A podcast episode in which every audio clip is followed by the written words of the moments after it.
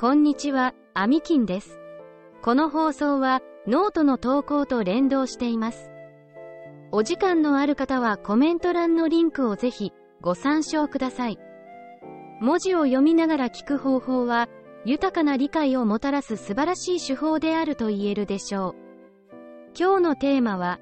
ChatGPT を壁打ちパートナーとして活用する方法のチャット GPT を使用した初期ドラフトの生成についてです。チャット GPT を使用して初期ドラフトを生成する場合は、プロジェクトの目標、テーマ性、キャラクター、プロットなどの主要な要素を明確にすることが重要です。例えば、以下のような項目がフィクション、ノンフィクションにかかわらず、執筆をするために必要となってくる項目になります。目標設定、あなたの書きたい内容やメッセージ、そしてターゲット読者を明確にしましょう。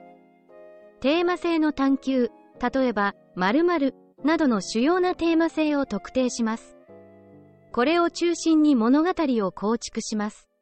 プロットの概要、主な出来事や物語の流れ、起伏などをあらかじめ計画します。これはドラフトの骨組みになります。キャラクター開発、主人公や他の重要なキャラクターの背景、性格、動機などを考えます。初期ドラフトの生成、上記の要素を機に、チャット GPT に具体的なプロンプトを提供して、初期ドラフトを書き始めます。章ごと、場面ごとに分けて書くと効率的です。言語とスタイルの工夫、感じたい雰囲気や読者に届けたい感情に合わせて、言語や文体を調整します。反復と修正、最初のドラフトは完璧でなくても問題ありません。複数回の開講を通して最終稿へと進めていくのが普通です。フィードバックの取得、他の人からの意見や感想を取り入れ、さらに改善します。最終編集、誤字脱字のチェックやフォーマットの調整などは途中で気になるかもしれませんが、最終的な仕上げ段階でまとめてやった方が思考を中断しないので効率的です。チャット GPT は、特に初期のアイデア生成やドラフトの速度を上げる際に非常に役立つツールです。